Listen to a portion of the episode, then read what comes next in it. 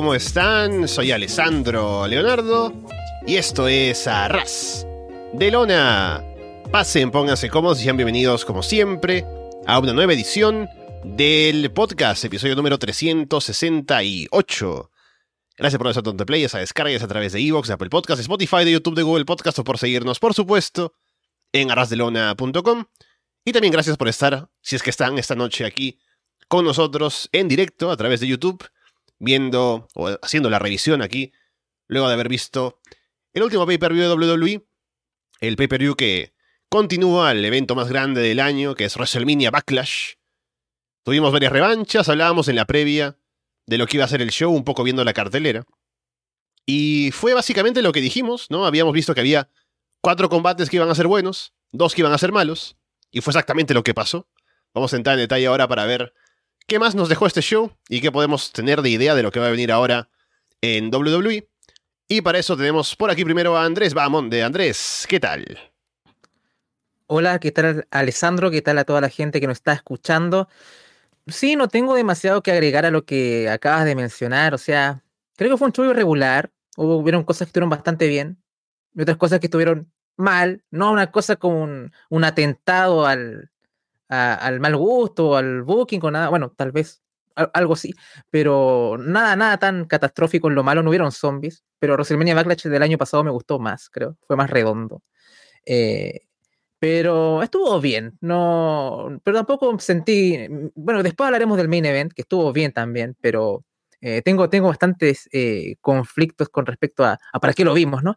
pero ya, ya, ya iremos llegando a eso, así que, pero dentro de todo creo que fue un, un pay-per-view inofensivo y que por lo menos hubo un par de cosas que bastante rescatar y creo que fue un DLC de WrestleMania que incluso eh, fueron pasajes que revisitamos, pero incluso mejoraron lo anterior, eso puede ser positivo, pero otras cosas eh, inéditas fueron como o me sobró o simplemente perjudicó la, experiencia, pero ya, ya iremos hablando de eso cuando eh, visitemos cada combate. Y tenemos por aquí para completar la terna del post pay per view a Martín Kessler. Martín, ¿qué tal? ¿Qué tal a, todo el de Lona Universe acá otra vez? Y sí, ¿qué más decirnos? Que ya no hayan dicho. Ah, fue un per view bastante eh, normalito, inofensivo, como recién decía Andrés. Y como que lo iba mirando y era como, bueno, sí, buscando el momento que me aporte un poco más a las historias y no mucho más. Y como decíamos ya la, más temprano, construyendo todo para estos shows en estadios gigantes y demás. Así que bueno, veremos cómo continuaron las historias hoy. Bien, no perdamos el tiempo, vamos de una vez con lo que tuvimos en el show. WrestleMania Backlash, el opener era Cody Rhodes contra Seth Rollins. Rollins le bloquea cosas a Cody al inicio, mostrando que esta vez se ha preparado mejor para él. Rollins se hace perseguir afuera del ring, derriba a Cody con un lariat. Cody luego va para las cuerdas y Rollins lo empuja para hacerlo caer afuera. Rollins domina, Cody aplica un gran superplex desde la segunda cuerda. Se bloquean intentos de pedigris. O bueno, Cody usualmente hace eso, pero luego aplica otra cosa. Cody va por la Disaster Kick, Rollins lo atrapa, lo lanza en un Buckle Bomb, remata con un Frog Splash en el que salta muy alto, pero cuenta en dos. Rollins aplica un Superplex, va por el Falcon Arrow, pero Cody lo detiene y le aplica el Crossroads, pero Rollins llega a la cuerda en el conteo. Rollins esquiva un moonsault, aplica un pedigree, pero Cody sobrevive. Rollins intenta copiar la combinación de golpes de Dusty Rhodes. Cody lo detiene, le aplica un crossroads. Va por otro, pero Rollins bloquea. Cody intenta un vertebreaker, pero Rollins atrapa a Cody en un roll-up sujetando la truza. Cody gira hacia atrás y sujeta la truza a él para cubrir y llevarse la victoria. Mm, bueno, algunos tendrán de combate de la noche el ronda contra Charlotte. A mí este me gustó más. Em, a ver, ¿cómo, ¿cómo llegamos a esto? Creo que usa ciertos esquemas del combate anterior, ¿no? Y creo que acá triunfa de mejor manera, tal vez por lo que te escuché en el directo, Alessandro. O sea, creo que en el combate de WrestleMania estábamos un poco digiriendo el, debut de Cody, la pirotecnia y todo esto, y todavía estábamos con ese impacto. Y nos costó, o por lo menos a mí en, su momento me costó calibrar con ese combate hasta que ya más avanzado pude ahí este, ponerme en sintonía. Acá no tuve ese, ese contra, así que para mí fluyó un poco, un poco mejor. Eh, como bien decías en tu descripción, con un Rollins un poco más, más precavido, haciéndole counters a, a la secuencia, por ejemplo, que hacía Dusty y demás. Em, eh, también eh, Cody también haciendo counters, creo que uno, cada uno ahí estaba preparado para lo que el otro tenía que ofrecer, ¿no? El famosa secuencia de que hace Rollins del Superplex con el Falcon Arrow, ¿no? Y cosas así. Em, así que estuvo bastante bien. Creo que tal vez, siendo un poco muy, muy este, exigente, tal vez un poquito menos de minutaje. pero creo que es nada, ¿no? a mí me encantó en lo general. Eh, así que creo que fue, fue un, buen combate y creo que el final, que creo que puede ser lo, lo, comillas controversial, eh, no me molestó, creo que era como, bueno, ya, le vamos a dar otra derrota a Rollins, tratemos de un poquito de amortiguar un poco, eh, y lo puedo entender, y creo que fue una actuación muy buena de Seth Rollins y te da a entender un poco, bueno, ok, perdió más de una vez, pero creo que puede recuperarse relativamente rápido. El problema es que veo que Hell Nacel está como a, no sé, tres semanas y no me extrañaría que hagan Cody Rose contra Seth Rollins, Hell Nacel y Dios por Dios, ojalá que no. Eh, espero que no, porque el final da un poco a entender, bueno, sí, ganó Cody, pero fue como un poco, eh, comillas, eh, con trampa, pero, fue, pero Seth también intentó hacer lo mismo hace, hace momentos atrás, ¿no? Entonces es un poco con ese miedo de, que podrían seguir con esto y, cerrarlo en Hell Nacel, que ojalá que no, dejémoslo así, creo que es lo mejor de hecho, para mí hasta el combate no debe, haberlo, no debe haber celebrado tampoco, pero por lo menos eh, fue, fue un muy buen opener para mí el combate de la noche. Y creo que al final Rollins no quedó tan perjudicado con la derrota como pensé que podría ser, pero espero que no, no haya una tercera parte, dejémoslo hasta acá, en, un díptico y, poco más. Sí, totalmente coincido en casi todo, ¿no? Que esto termine acá sería lo ideal han sido dos muy buenos combates. El, como ya también comentaban, el de WrestleMania nos quedó un poco por debajo del momento. Y este es como que, bueno, sí, valoramos mucho más la acción en el ring y todo lo que se pudo hacer. Fue un combatazo, la verdad que son 20 minutos de pura acción, no hay momentos de decir, bueno, sí, ¿en qué momento van a luchar? ¿no? Es como, como en el main event, que son 22 minutos y estás ahí tipo, vengo a ver lucha, vengo a ver gente que viene a hacer cosas ahí al público, a hacer y nada más. Acá se dan movimientos, pasan cosas, eh, tenemos eh, reversiones de lo que pasó en WrestleMania, se anticipan a los movimientos, hay buenos falsos finales, tenemos que eso de Rollins haciendo los movimientos de Dusty, también, ¿no? Lo malo dentro de todo es el final, por roll-up, es como que iba muy para arriba y digo, bueno, final acá se tienen que matar y que gane uno y no, no iba a lucir mal, me parece, si se perdía al menos, ¿no? Con Rollins, con Cody y era como, ¡fa! Impresionante, qué buena lucha que dieron. Al final Cody es el mejor y bueno, Seth es buenísimo, pero no pudo contra Cody, que es el mejor. Y dijeron, bueno, sí, vamos a hacer por roll-up porque no sabemos hacer otra cosa. Y terminó así, ¿no? De la nada. Cosa que no me gusta, no me convence. Y bueno, espero que para Hell Cell no preparen otra revancha de la revancha. Y que puedan ir un poco más arriba con Cody. A ver qué, qué más pueden darle. Y, y a ver si sigue este push. Sí, de acuerdo. Me pareció mejor que el de WrestleMania. Igualmente siento que el final queda un poco flojo y también tengo el miedo de que vayan a tener que hacer otro combate en Hell in. Lo que quiero añadir sería que mm, hay que ver cómo está el público con Cody, ¿no? Apoyándolo desde que salen y ahí con él. Así que hay que trabajarlo, ¿no? Aún se siente especial tener a Cody en, WWE.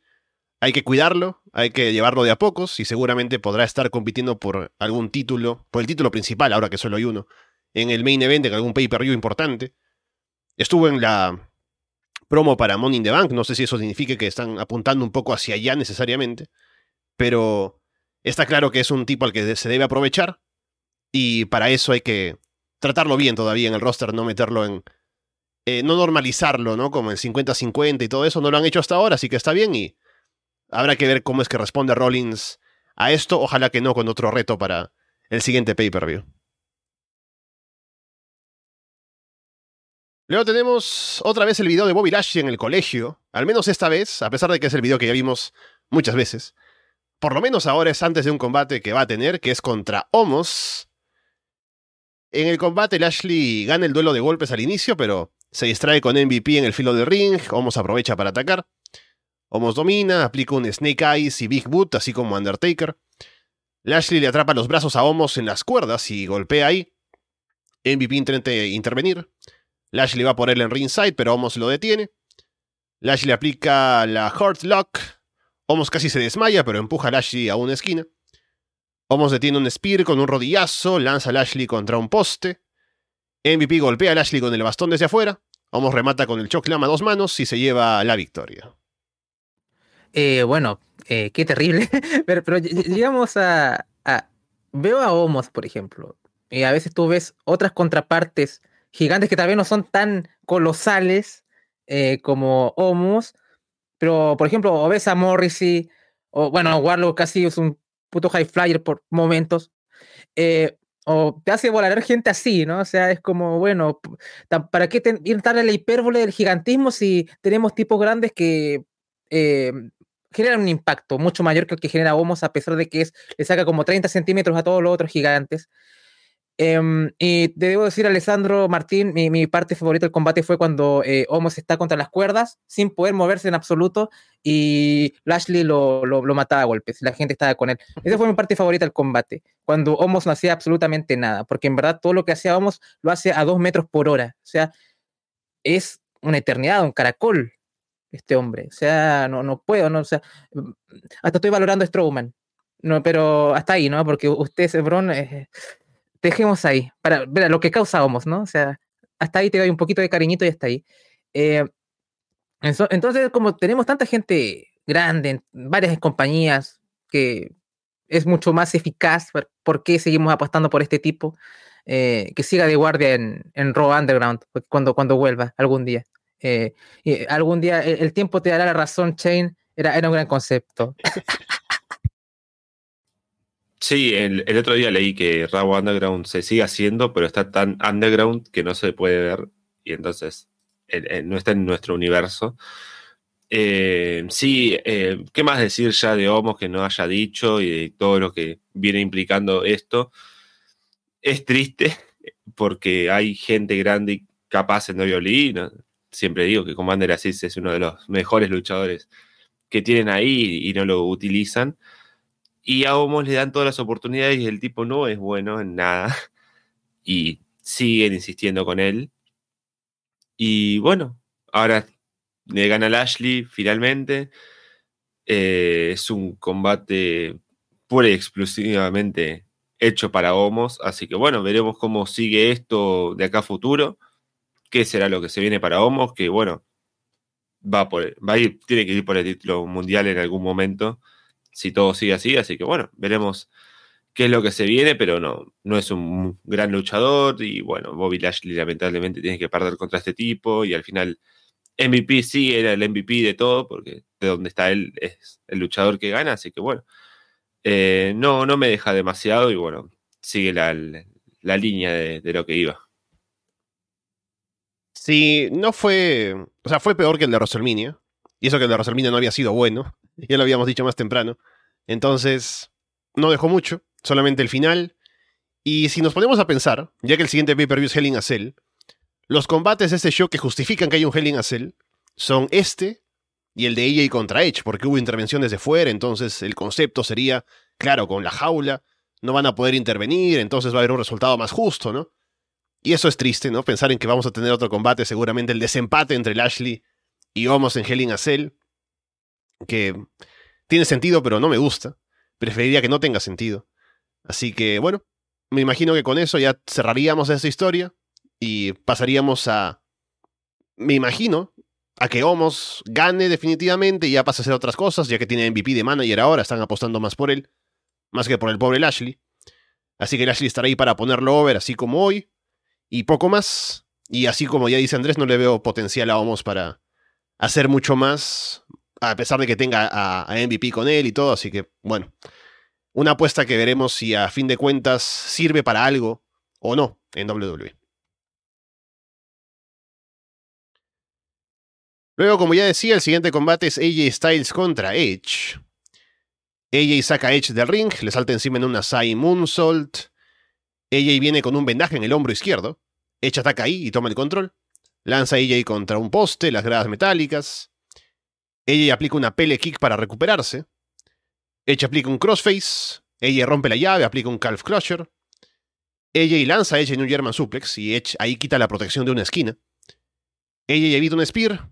Edge se golpea en la esquina expuesta. AJ cubre pero cuenta en dos. Edge aplica un spear. Que sería un gran falso final si no, sé, de no ser porque estaban mostrando la repetición del otro spot y entonces solo se vio que AJ estaba en el piso, cuenta de dos. AJ lanza Edge sobre las cuerdas, desde ahí lo levanta y le aplica un Styles Clash, pero cuenta en dos. Damian Priest aparece, pero recordemos que está prohibido que él esté en ringside, así que no está en ringside, está en la rampa, ¿no? Un poco viendo ahí el vacío legal. Finn Balor viene para encargarse de él y se meten a pelear en el ring. Eh, y bueno, se distrae el referee con esto. Eh, mientras una persona enmascarada hace caer a AJ desde la esquina. Edge aplica un crossface otra vez, AJ se desmaya, Edge lleva la victoria. Y luego se revela que esta persona que intervino es nada más ni nada menos que Rhea Ripley, para sorpresa de nadie. Sí, no, ya era evidente. Eh, a ver, este combate me dejó con las mismas sensaciones que en WrestleMania. O sea, está bien trabajado, pero no sentí que llegásemos como a, ese punto, ¿no? Como de, de eh, llegar a un punto álgido, momentos álgidos de, eh, de emoción, ¿no? A pesar que hubo, hubo que alguno que otro Nirfel que estuvo, que estuvo bien, pero me, me, me, sigue dejando frío, ¿no? Y me da un poco de pena porque ambos son buenos wrestlers, son buenos workers, lo han demostrado y como que ni siquiera puedo decir que no tienen química porque es, es, pero no, pero algo pasa que no, no, no, no, no te deja con esa satisfacción de, oh, bueno, que, que estuvo bien hecho contra eh, AJ Styles. Y es, la verdad una, una lástima y no creo que sea por los finales controversiales, como por ejemplo pasaba con Owens con Styles, ¿no? O sea, bueno, como, como un, Owens contra Styles no, no va a funcionar y en verdad eran combates que siempre terminaban con horribles finales y en verdad te dejaba bastante frío. Um, pero la, la, verdad, lamentablemente quedé así, ¿no? Sentí que me, me faltó dar un, un, extra y eso hace que mi interés por ver una tercera parte eh, no esté ahí y que lo que han hecho con todo esto del Judgment Day o como se llama este stable oscuro, de hecho, tampoco me, me, me, me ha interesado mucho. No creo que lo han manejado bien. Um, pero esperemos que, este, cómo entra Rhea Ripley también en, el, en la ecuación y, y, demás. Me alegro que no, no, se cumplió esta teoría de que Finn Balor iba a hacer el turn y iba a ir a, a, al grupo de Edge, ¿no? Imagínate que volviesen las, las promos del departamento de marketing eh, de, de, Hill, eh, menos mal que no. Así que por lo menos me alegro de que por lo menos Styles y Valor se mantenga como algo eh, sólido, que tal vez podría ser eh, un acto importante la edición tag cuando Arquebro se separe o pierda los títulos, ¿no? Como que mantener que eso sea, esos títulos tengan interés y que si van por allá estaría bueno. Imagino que también eh, Morgan va a estar involucrada, ¿no? A lo mejor se, se, se une un poco temporalmente con, con Valor y, y, perdón, y Styles, así que a lo mejor por ahí habría algún, no sé, combate de trío mixto, qué sé yo, ahí para darle un poco de, de sazón, qué sé yo. Así que, bueno, mirando para adelante, hay cosas que me entusiasma ver, que es cómo entraría Ría en esta dinámica del grupo, y otras cosas que no me entusiasman mucho, que sería ver una tercera parte de esto, ¿no? Pero poco más. Sí, como decíamos hoy, ¿no? Esto tiene que terminar en una lucha en parejas, pero también quiero que haya una verdadera lucha de Edge contra Styles con final y con buen trabajo y con todo lo que eso implica. Así que bueno, quiero, quiero ver todo lo que puede pasar acá y me, llama bastante la atención. Me parece una buena incorporación, Red Ripley a Stable, que tenga un poco más de visibilidad, que pueda ser campeona, al menos, y que tenga unas buenas posiciones, está bueno. Y además, estás con Edge y estás con Damian Priest, ¿no? Es como, vas a aparecer en los shows ahí seguramente, en cada uno y todo. Así que por ese lado estoy bien, la lucha no me dejó demasiado, pero ah, es como lo mismo de WrestleMania. Falta algo más que termine de, cerrar todo. Y bueno, veremos si esto termina en lucha de tríos eh, intergénero o en una lucha final entre Edge y Styles o cómo continúa esto, pero no digo que tiene mala pinta, pero es como que sí, también ya se nos hace un poco pesado. Así que bueno, veremos qué nos preparan para, para Hell Cell, pero al menos no luce tan mal. Sí, hemos tenido dos combates de Edge contra AJ Styles hasta ahora. Y ambos han sentido como que buenos combates, pero que están no como el combate final o el combate que se vale por sí mismo, sino porque es un camino a otra cosa. En WrestleMania fue el camino a la formación de este grupo con Damian Priest, Ahora fue el camino a esta rivalidad que hay con otra gente involucrada como Finn Balor, el propio Priest, ahora Rhea Ripley. Entonces, como que los combates sí son buenos, pero dejan de viendo al final porque no son los combates definitivos, ¿no? Se supone que hay otro en el horizonte que debería ser el grande, y este no lo fue. Aún así me gustó, creo que fue un buen combate. Y solo, pues ahora con el final veremos qué pasa. Eh, yo me imagino a Rhea Ripley, ¿no? Que apenas vio cómo se formaba ese grupo, en WrestleMania con Edge y Damian Priest es como que, oh, oh, quiero unirme allí, ¿no? Eh, encima ves a Liv Morgan ahí a su lado y dice que me convence esta de vestirme de Batman y Gatúbela, ¿no? ¿Qué es esto? Voy a irme con el grupo de Edge y con los Darks. Así que ahora ya está aquí, felizmente. Em, y encaja, obviamente, en el grupo, ya sin hacer ningún cambio en su personaje, solamente se cambió el cabello y ya está. Así que bastante bien eso. Y también me gusta la idea de que se una Liv Morgan para hacer un combate de tríos, tal vez porque está justificado que eso suceda.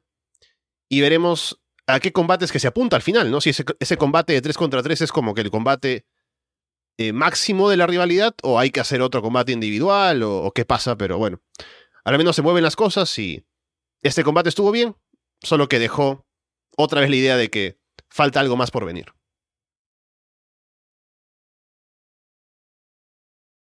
Combate por el título femenino de SmackDown, un combate I Quit, Charlotte contra Ronda Rousey. Y el combate es muy intenso desde el inicio, salen ahí a pegarse duro.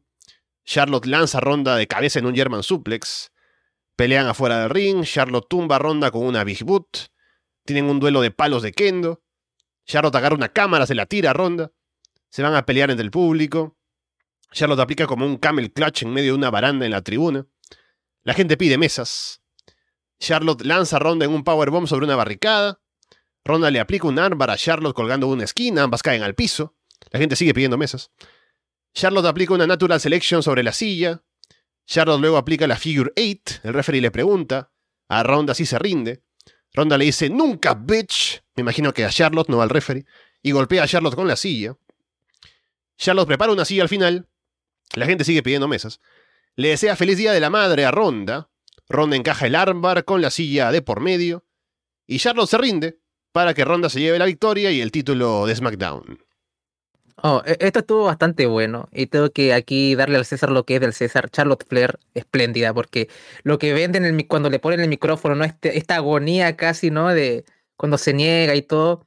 Y al final con el feliz día de la mamá, porque con la mamá no te metes, Charlotte, ¿no? Así que eh, estuvo, estuvo bueno la secuencia del final también. Y como bien decías, muy duro, ¿no? O sea, hay los momentos en que Ronda rompe los palos de Kendo sobre, eh, sobre Charlotte. Incluso hay unos, hay unos spots que en verdad como que me preocupa porque creo que hasta conecta un par de veces la cabeza.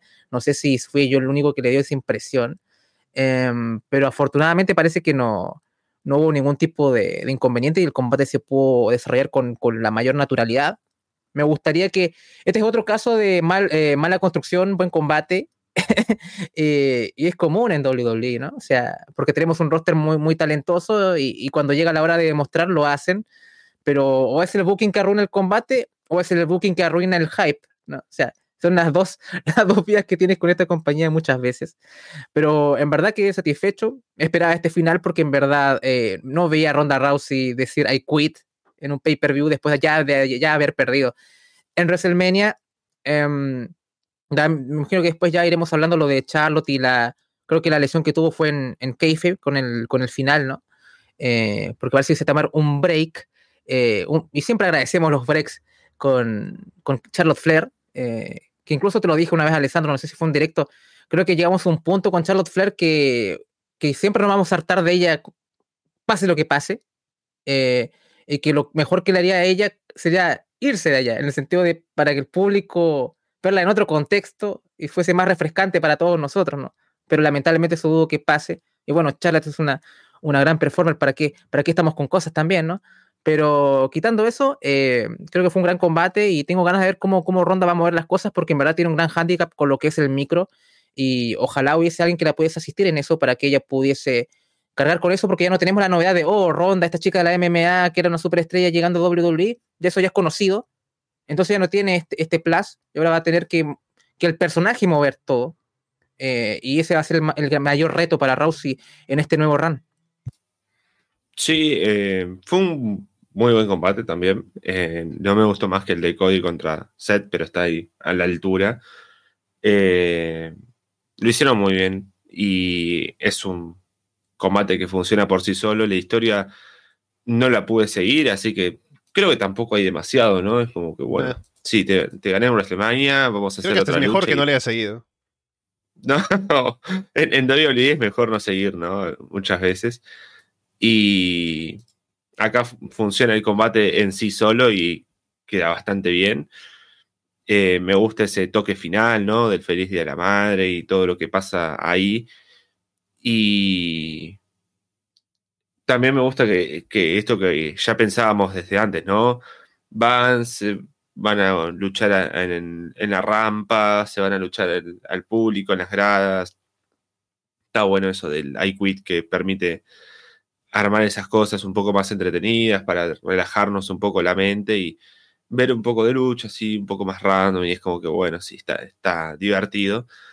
Y me gusta el resultado, sí, creo que Charlotte se va a tomar un tiempo otra vez y siempre es bueno, como recién decían, así que eh, vamos a ver eh, cómo viene Ronda ahora con el título sola. No sé, totalmente no sé quiénes están en el SmackDown de las mujeres, creo que por acá debo tener alguna anotación del roster. Eh, acá está, a ver, mujeres de SmackDown. Bueno, To- Tony Storm creo que no está, ¿no? me parece que ya me quedé No. un poquito viejo. Eh, eh, no, en realidad no hay nadie. Porque Naomi y Sasha están en los títulos en parejas. Eh, y Natalia también. Te perdiste el manga de Saya Lee entonces, porque no, que no hemos tenido continuación todavía, ¿no? O sea, como que hizo el tour, creo, Claro. y no, no la hemos visto más. O no sé, no vi SmackDown esta semana. Eh, apareció, ¿no? ¿No? No, bueno. No, nada. Shayna Lee, Shotzi me parece que tampoco sigue. Así que no hay, no hay rivales para, para, Shotzi sí está, pero es como si no estuviera. Todavía le hizo un descontrol. Sí, bueno, o sea, el combate a mí me pareció sí el mejor de la noche. Creo que estuvo. Ya el de WrestleMania había sido bueno y había sido intenso. Y este, por ser iQuit, les permite usar objetos y cosas y se hace más intenso aún, más duro. Lo trabajaron bastante bien. Luego salió eh, en backstage Kayla Braxton informando que Charlotte supuestamente sufrió una lesión, una fractura del, del radio. Y esto es porque se va a casar, ¿no? Así que ya dije yo en Twitter, tiene que salir con yeso en la boda, ¿no? Si no, el wrestling es mentira. Todo lo que he creído hasta ahora ha sido falso y yo me retiro. Pero bueno, bueno, Charlotte estará fuera un tiempo para casarse con cierto luchador de otra empresa. Y ahora Ronda que se queda como campeona, me genera algunas dudas, ¿no? Por un lado, a ver qué tan comprometida, como ya decía en el directo, está ella de quedarse y ser campeona durante un par de meses o más, salir todas las semanas en SmackDown, en la Babyface. Sabemos que también tiene un temperamento que es bastante intolerante a veces con los fans, ¿no? Como que le afecta bastante, como porque, por ejemplo, se puede molestar ahora porque hizo un gran combate, muy duro, salió ahí a trabajar fuerte y la gente pedía mesas, ¿no? Y ahí sería comprensible que esté molesta. Yo también me molesté. Pero también lo otro es eh, que ha tenido un, par de buenos combates. Este es sobre todo muy bueno con Charlotte. A ver con quién más en el roster tendría una química similar, ¿no? Porque Ronda al final es una luchadora que no tiene tanta experiencia. Charlotte es una gran worker, entonces pueden hacer una lucha así. Pero no quiero decir que no lo pueda hacer. Seguramente si le ponen a otra luchadora que sea buena, podrá hacer algo interesante. A ver si vuelve Bailey. A ver si se desocupa Shayna. Y podrían tener un combate de Shayna contra Ronda que estaría bastante bueno. Así que hay opciones. Y veremos que también lo puede hacer Ronda. Pero creo que se puede hacer algo mucho mejor de lo que fue la última vez que estuvo como campeón en WWE. Es que Baszler está en el suelo, ¿no? ¿Te acuerdas que perdió hasta con la muñeca Lily, ¿no? O sea, era eh, a esos. Van a tener que trabajar bastante para, para poder hacer ese combate, que hubiera sido algo bastante interesante. Eh, pero por lo menos eh, está Banks también, que está en SmackDown. Eh, a mí por lo menos me había gustado su combate que tuvieron en Royal Rumble. No sé si, si lo recuerdan. A mí por lo menos me gustó. Mm. A lo mejor podrían mejorar eso. Y de ahí, ¿qué más queda en SmackDown? Al- Aliyah. eh, uf, eh, Natalia está en Raw, ¿cierto? Sí. No, Eh, no, es de SmackDown. Acá estoy Ah. viendo, está Lacey Evans, que volvió ahora, creo. Y está Raquel Rodríguez. Oh, a Ojo todo con los esto- apellidos. Esto- ahora parece que Lacey volvió de heel a pesar de todas sus promos babyfaces, en- eh, ¿o no? Porque No algo- sé. Yo recuerdo que ¿Alguien ve le- les conté, ¿no? Estaba, estaba viendo los, los segmentos, ¿no? Yo recuerdo, justo fue el directo que me tocó hacer con Fede, y le decía, Fede era un escéptico, ¿no? De esto, y le decía, no, Fede, mira, es una historia bonita, ¿no? Sobre la familia y ser marín, ¿no? Y la vi por dos semanas, y luego cuando vi que los segmentos seguían yendo a, seguían repitiéndose todas las semanas de la historia de Lacey Evans, ya no los vi más. Así que me puedes decir ahora que hizo una promo en Shoot tirando contra AEW, ¿no? Y me lo creo, porque no visto nada de Lacey Evans. Sí, era como eh, Lacey Evans, su historia parte 9, ¿no? Era más que rápido y furioso ya en las partes de la historia de Lacey Evans.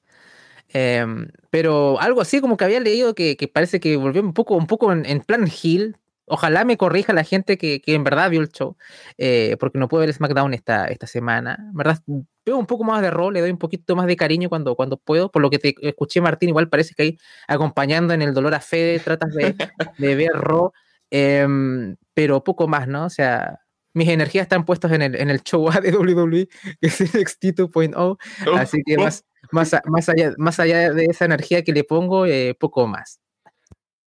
Sí, y por lo que veo, Bailey está bastante activa en, en redes sociales y está como que todo el tiempo poniendo cosas de, de lucha y de cuándo va a volver y sube fotos incluso con That's Hardwell, con Cash, con gente de AEW, eh, no- no, eh, con las, eh, los- las Iconics que están en, en Impact. ¿Con Aaron Solo no habrá sacado algo? A mí, siempre, siempre cuando mencionan a un solo, me, me recuerda a Paulina cuando dice que es el Damian Priest de bajo de presupuesto, ¿no? En, en, en, en apariencia. Ahí ya está diciendo que es el pobre. Eh, espero que no se haya escuchado desde ahí. eh, pero, pero bueno, eh, simplemente era puntualizar eso. Ah, y otra cosa, quiero saludar a la gente que ya veo más comentando en el chat.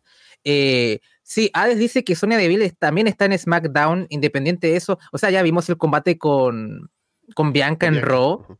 Y, o sea, perdió como 20 veces y ella ponía las reglas, ¿no? O sea, está en el suelo también. Al menos como, como, como, como wrestler en, en kayfabe. Así que no estaría tan optimista con, con Sonia Deville, que a mí me, a mí me encanta cómo se mueve como personaje y, quería verla más luchando y darle un poquito más de peso, pero bueno, ahí WWE lo arruinó. Y like, eh, me- nos dio un like, así que antes que lo pidiese, así que bien, bien like, ¿sabes? Siempre ahí cumpliendo el gimmick, así que te mando un saludo. Luego, Cody Rhodes protagoniza un video promocionando Money in the Bank en el estadio, en un estadio de Las Vegas, el 2 de julio. Y yo más temprano en Twitter, cuando hubo el combate de, Cody contra Rollins, hice el chiste, ¿no? De que, ah, mira cómo la gente apoya a Cody, como si fuera fundador de la empresa y esté manejando talentos en backstage, ¿no? Pero viendo este video es como que muy AEW, ¿no? Como que sale Cody con el traje elegante en el estadio, hablando de que sí, vengan a vernos, aparte eh, los luchadores van a, ir a competir, a ver quién se lleva el maletín, ¿no? Como si estuviera hablando de los talentos jóvenes que están ascendiendo, ¿no? Mis chicos aquí van a ir a competir. Así que muy curioso esto de Cody saliendo aquí para promocionar Money the Bank. Luego tenemos Matt Moss contra Happy Corbin, que es un combate al que básicamente le hice boicot aquí en, en tomar notas y nada. No pasó mucho. Y la gente no quería verlo tampoco. Eh, Corbin patea a Madcap en las cuerdas, aplica un chokeslam, toma el control. Corbin aplica un Deep Six, cuenta en dos, discute con el referee. Madcap al final atrapa a Corbin en un sunset flip y se lleva la victoria, con lo cual es como que no pasó nada, ¿no? Y eh, se quedan mirando después, entonces esto va a continuar, por supuesto, para el siguiente pay-per-view. A lo mejor Helen Acel ahí entre Madcap Moss y Happy Corbin. Eh, no sé qué decir porque no pasó, no pasó nada. Em, es, no sé, o sea, a mí, entre comillas, em, eh, como performance hasta, hasta me gustan ambos. Siento que siempre he dicho por qué Baron Corbin en otra empresa con un buqueo de verdad, como que se tomaran en serio este tipo, ¿cómo sería, no? O sea, siempre es el, como lo he dicho muchas veces, es como el villano de la saga de relleno, ¿no? O sea, al final eh, es importante la saga, pero después no, no importa, ¿no? ¿Qué haya pasado con él? Em, y Madcap Moss es como, pero si quitamos los suspensores y le quitamos, en verdad le quitamos todo lo que es booking a, a Madcap Moss, porque funcionaría, porque el tipo tiene su carisma, habla, es muy buen worker. Em, y es como, si un tipo que funcionaría muy bien en el midcard, de seguro, y quién sabe si conduciéndolo bien podría tener papel más importante, pero no. Estamos acá con, con Baron Corbin, el verdadero agujero negro del entretenimiento últimamente, ¿no? O sea, eh, cómo extrañamos al pobre, ¿no? El pobre Baron Corbin era lo mejor, eh, que vuelva a la pobreza, en el kayfabe, por supuesto, no le deseo la pobreza a nadie, que no, no me cancelen, em, pero la verdad es eso, ¿no? O sea, solamente queda hacer chistes sobre, sobre recursos económicos, porque en verdad el combate no nos dejó nada y creo que podían habernos dado algo, pero en verdad yo creo que es una cosa de, de booking, ¿no? O sea, ¿hacia dónde vamos? Hacia ningún lado. O sea, simplemente ahí eh, la nada, ¿no? Es, es, el nihilismo. Baron Corbin es la representación del nihilismo en, en WWE. O sea, no, no hay significado por ningún lado. Sí, es un combate que no me deja nada. Además son 10 minutos que se hacen eternos porque no pasa nada. Y es como que, bueno, sí, luchamos y hacemos tal y tal cual cosa, pero la historia es mala, la lucha no, no, pega, no, no tienen química ni con el público, ni entre ellos. Es como que queda ahí todo. Y hacen un movimiento y es como, ah, sí, y quizás tiran un chiste malo y demás, pero Sí, me era muy fácil distraerme con este combate. Y estaba buscando acá el, estadio, ¿no? De, Las Vegas, y es donde hicieron el año pasado SummerSlam, así que repiten muy pronto estadio. Metieron 51 mil personas ah, eh, y veo que se hizo la final de la eh, CONCACAF de la Copa de Oro el año pasado y metieron 61 mil personas, así que hay que subir ahí el, el interés para el público y qué más que Cody, ¿no? Pero sabemos que la Copa de Oro pesa menos que la Copa del Mundo de, de Shane McMahon. O sea, eh, dejémoslo ahí. Bueno, bueno, pero hablo de público, ¿no? O sea, 61 mil personas para un partido de fútbol en Estados Unidos, de fútbol de verdad, no de fútbol raro, es demasiado, así que eh, también hay conciertos, ¿no? Veo que estuvo los Guns N' Roses, tocaron los Rolling Stones, Metallica, BTS, así que hay, cosas interesantes. Y ahora en febrero, en septiembre toca Bad Bunny también, así que oh. interesante. Y bueno, esto, es lo que nos, deja Matt Cat Moss contra Happy Corbin. También antes de la lucha vimos una promo de una película de, de Zac Efron con su nueva cara, así que veremos qué tal también eso, una niña con poderes o no sé qué.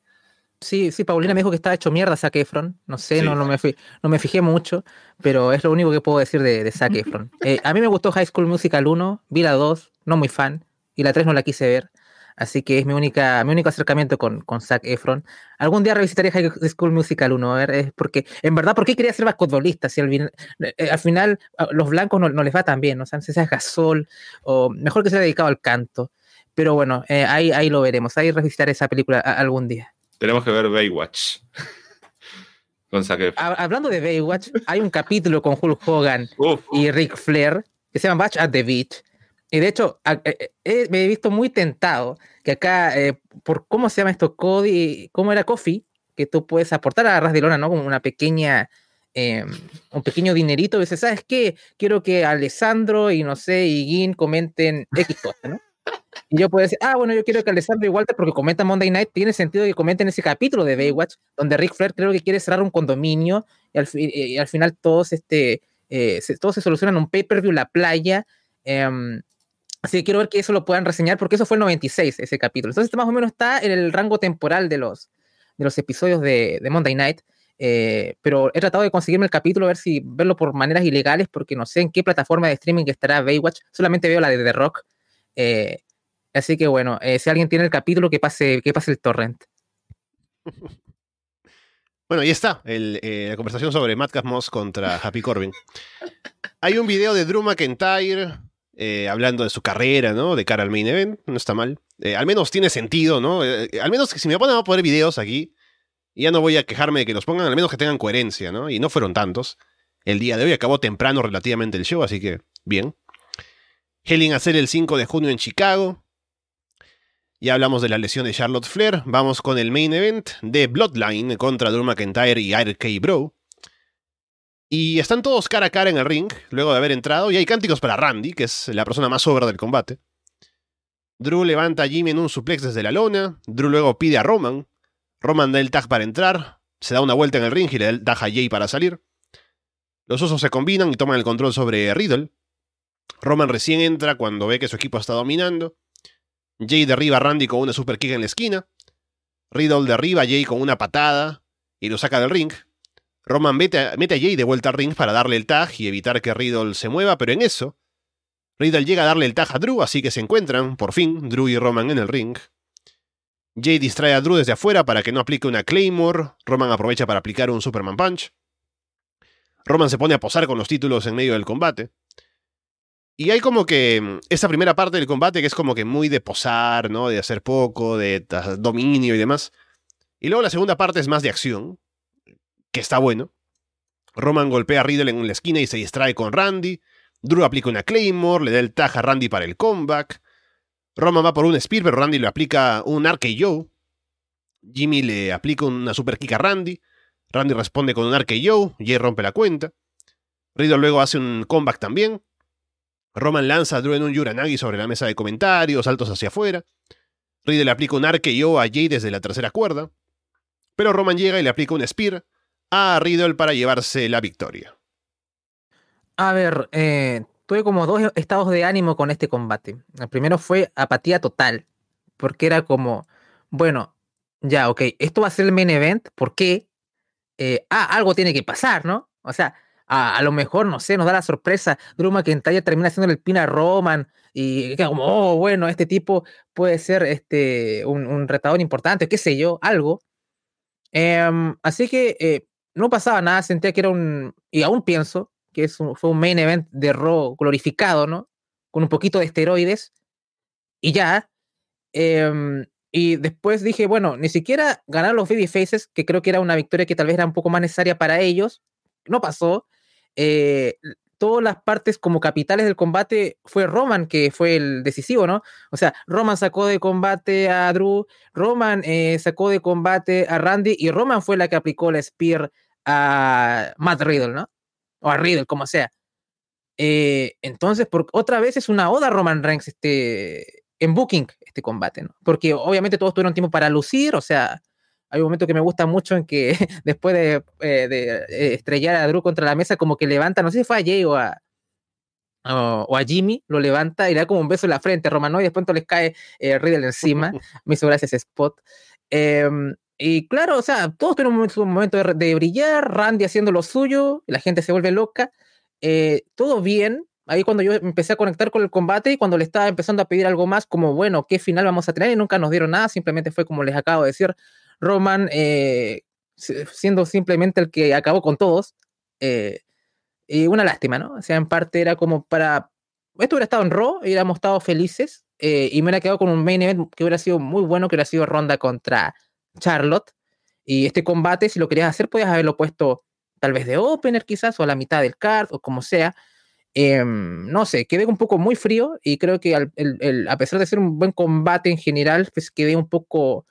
Terminé en el, estado inicial de apatía que había comenzado viendo este combate, a pesar del buen trabajo que habían hecho todos. Así que quedé un poco, poco frío, lamentablemente, pero me pareció un buen combate. Simplemente me pareció nihilismo de nuevo, nihilismo este combate, porque en verdad sentí que no sirvió para nada, a pesar de que me lo pasé bien al final. Es raro, ¿no? Pero así fue. Sí, fue un combate muy complicado de ver. Los primeros, no sé cuánto habrán sido, si habrán sido 10 minutos o un poquito menos, pero no pasaba nada. De hecho, me escribe Fede y me dice, che, puede ser que no esté pasando nada. Le digo, sí, yo también escribí dos líneas nomás en mi, en mi, en mi cobertura. Me dice, ah, sí, yo también.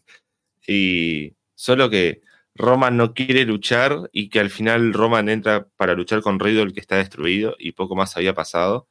Y solo eran ocho minutos más o menos y, y, seguíamos ahí. Además hay que tener en cuenta que habían pasado 20 minutos de la lucha de, de Matt Moss contra Corbin que no fue demasiado, ¿no? Porque a eso nos dedicamos a hablar hace un rato.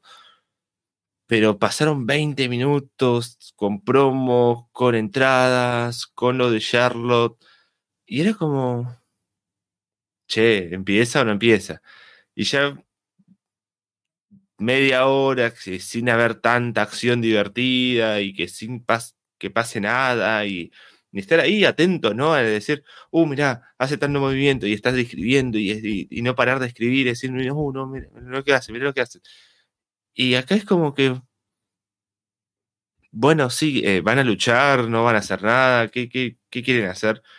De hecho, acá Fede me dice, leí Twitter, pegué una ficha en la pared, hablé con amigos por WhatsApp y todo eso mientras el combate no pasaba nada. Y hasta que al fin, ¿no? Empieza lo que todo el mundo quiere ver que en una lucha de, tríos que es caos y que entra, entra uno, sale el otro, entra uno, sale el otro, y hacen tal movimiento y después entran dos y hacen un movimiento en equipo y después entran los otros y después salen van afuera del ring y hacen en tal... Y al fin, habrán sido también, ¿no? Ocho minutos o nueve, que hubo opción de verdad y fue bastante divertido eso, hubo momentos muy buenos, ¿no? Ahí Roman y Drew cuando se encaran, que es cuando empieza todo esto y Drew los mata y después eh, al final Roman termina matando a, todos, como decía Andrés, pero tenemos ahí un Riddle haciendo un tope con giro, a Jay haciendo un tope suicida. Hay momentos interesantes y buenos y como decía hoy, es obvio que iba a ganar Roman, el equipo de Roman, y bueno, lo hace contra Riddle y bueno, veremos qué, nos preparan. No sé si para Hell Cell o quieren guardarse estos dos combates para eh, Money the Bank, el gran combate en estadio y todo, así que veremos cómo continúan las historias y bueno, a ver si nos dan estos combates que ya nos habían prometido uno al menos, así que a ver cómo, cómo sigue, que no falta tanto para eh, Helena que además es Chicago, ¿no? Un público hardcore. Va a ser complicado para WWE buscar estos próximos Premium Live Events. Si el problema con el combate es preguntarse por qué es el main event de un pay-per-view, porque tenemos a campeones involucrados, pero ninguno defiende el título. Y si es así, entonces es porque se prepara algo para más adelante, seguramente, ¿no? Este combate había partido de ser un combate de unificación de títulos de parejas, y al final no lo es porque se mete más gente. Y entonces hay que pensar, ¿no? En las diferentes posibilidades. A ver, por un lado está Roman Reigns, que es el tipo más dominante de la empresa, entonces tal vez sea esta una oportunidad de que alguien le gane, para que se establezca como un retador posible, ¿no? En este caso sería Drew McIntyre. Randy Orton incluso, con todo el apoyo de la gente y por momentos el arqueó a, a Roman. O no diría, ¿por qué no? Tal vez en un futuro no muy lejano podría él también ser un retador al título. Sobre todo si Arke y Bro pierden el título de parejas en la unificación. Pero al final no, no es eso, ¿no? Drew ni, ni Randy ni nadie le hace el pin a Roman. Después uno dice, claro, la unificación va a llegar, entonces Puede ser que aquí haya una victoria de un equipo sobre el otro para ver que se insinúe de que, ah, claro, Arquebro le ganó a los usos en esta lucha. ¿Qué pasará en el, eh, en el combate de unificación o viceversa, no? Tampoco. ¿Y qué pasa? Roman, el campeón, absoluto, universal y demás, le gana a Riddle, lo cual no significa nada. O sea, ¿qué sale de eso? ¿Qué cosa, qué conclusión sacamos de eso? Que Roman es muy bueno y es muy fuerte. Ah, gracias, no sabía, ¿no? ¿Qué, sacamos de ese resultado? Ese es el problema de este combate. Más allá de que estuvo bien y que fue un buen combate al final y todo. Ese es el problema, ¿no? Que es un vacío en cuanto al buqueo porque no nos deja nada para lo que viene después, que sabemos que será la unificación que nos habían prometido que no se hizo acá. Y ni siquiera estoy seguro de si Drew va a retar ahora porque no hizo nada en este combate que lo hiciera merecedor de retar al título. Entonces, no sé qué esperar ahora del buqueo con Roman Reigns y su título mundial. Bueno, sí, llegamos al final de WrestleMania Backlash. Como decíamos, un show que se ajustó a lo que esperaba. Cuatro buenos combates, dos malos, algunas cosas ahí para ver qué viene en WWE, así que estaremos atentos a ver qué pasa. Ya Martín decías que no estarás la próxima semana, hay compromisos que cumplir, pero ya estaremos seguramente pronto otra vez hablando de lo que vaya pasando de cara a siguientes shows y lo que pasa en el mundo del wrestling ahí cuando coincidamos en un directo. Sí, obviamente mi, mi fanatismo, ¿no? Está puesto acá en Arras de Lona. Eh, hoy pensaba, ¿no? Mientras miraba este Premium Live Event, siempre la costumbre, pero eh, pensaba, ¿no? Eh, ¿Cómo hago? Quiero el Arras de Lona Universe, porque si no fuera por ellos no estaría viendo esto, digo, estaría haciendo otra cosa. tuve un día complicado, ¿no? Estuve toda la tarde sin luz y cuando vuelve tengo que ver este Premium Live Event y es como que la puta madre, ¿no? Cómo, cómo me siento, ¿no? Pero es como el, lo retroactivo, ¿no? O sea, antes lo hacía Fede, lo hacía Walter y yo era el que estaba ahí y digo, bueno, no voy a ver el per preview y, aprovecho para escuchar a Ras de Lona, que es un poco más corto, más divertido. Y ahora es, es el puesto, ¿no? Hay que estar ahí, así que eh, muchas gracias a, todos por, por estar ahora a estas horas de la madrugada, o bueno, si lo escuchan en diferido también. Y bueno, nos estaremos viendo en dos semanas posiblemente, si todo sale bien y como sigue la cosa. Así que el domingo que viene hay que luchar. Así que bueno, sigan conectados ahí y ya saben dónde seguirnos. Así que gracias a todos. Y por el lado de Andrés estaremos como siempre en el Patreon revisando AEW en Florida Vice, de camino ahora a Double or Nothing y siempre hablando de Dynamite Rampage, y también ahora con Florida 2.0, con Paulina hablando de lo que según dicen es el show A de WWE, y luego de haber escuchado los programas no tengo forma de negar eso.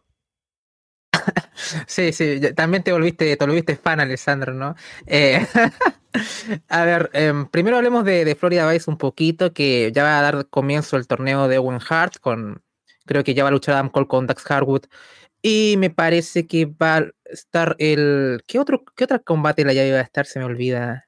Mm, ah, eh, Jeff, Hardy contra, Darby. Sí, sí, Jeff contra Darby. Eh, y también eh, va a estar esta firma de contrato entre Warlow y MGF en Long Island. Así que en verdad va a estar, va a estar muy, muy interesante ese, ese capítulo. Em, así que por lo menos veremos qué tal.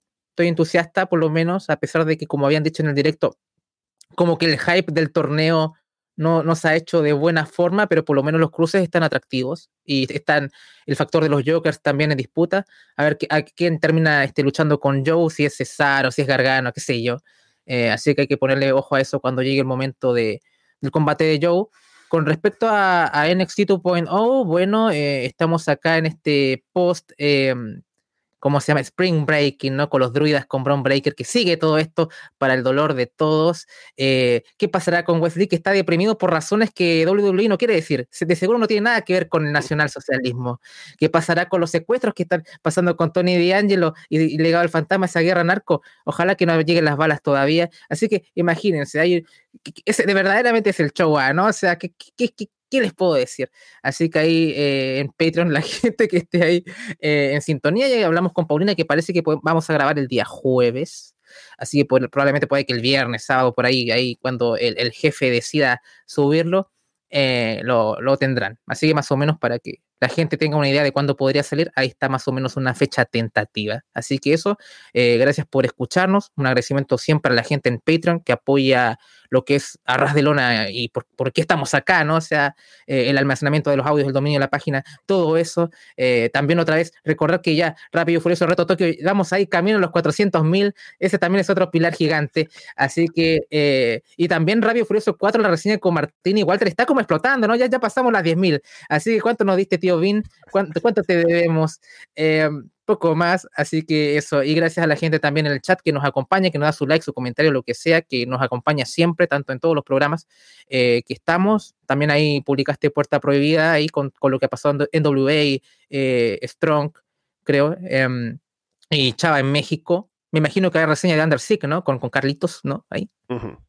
Así que ahí estamos con Impact, que ahí tengo que echarle un ojo porque vieron ahí debuts y todo. Así que viene con, con todo. Así que nada más, eh, un agradecimiento y ya nos estaremos eh, viendo ahí en Patreon sobre todo. Y de ahí creo que ahí llegaría Double or Nothing o qué sé yo, cuando nos volvamos a reunir. O Martir, o Hell Nacel, creo. Hell Nacel, Dios, Dios. Bueno, ahí, esa vez. creo que Double or Nothing es el 29 de mayo. Y sí, llega antes. Llega antes. ah, ya, bien, bien, bien. El 2 de junio o algo así. Entonces nos vemos en, en Double Nothing de seguro. Y bien, bueno, eh, tenemos Stargate también que sale mañana, grabamos con Walter, Under veremos seguramente el martes para grabarlo con Carlos. Así que como siempre no les falta contenido en Arras de Lón, tanto en abierto como por el Patreon. Por ahora los dejamos de parte de Andrés Bahamonde, Martín Kessler y Alessandro Leonardo. Muchas gracias y esperamos verlos pronto.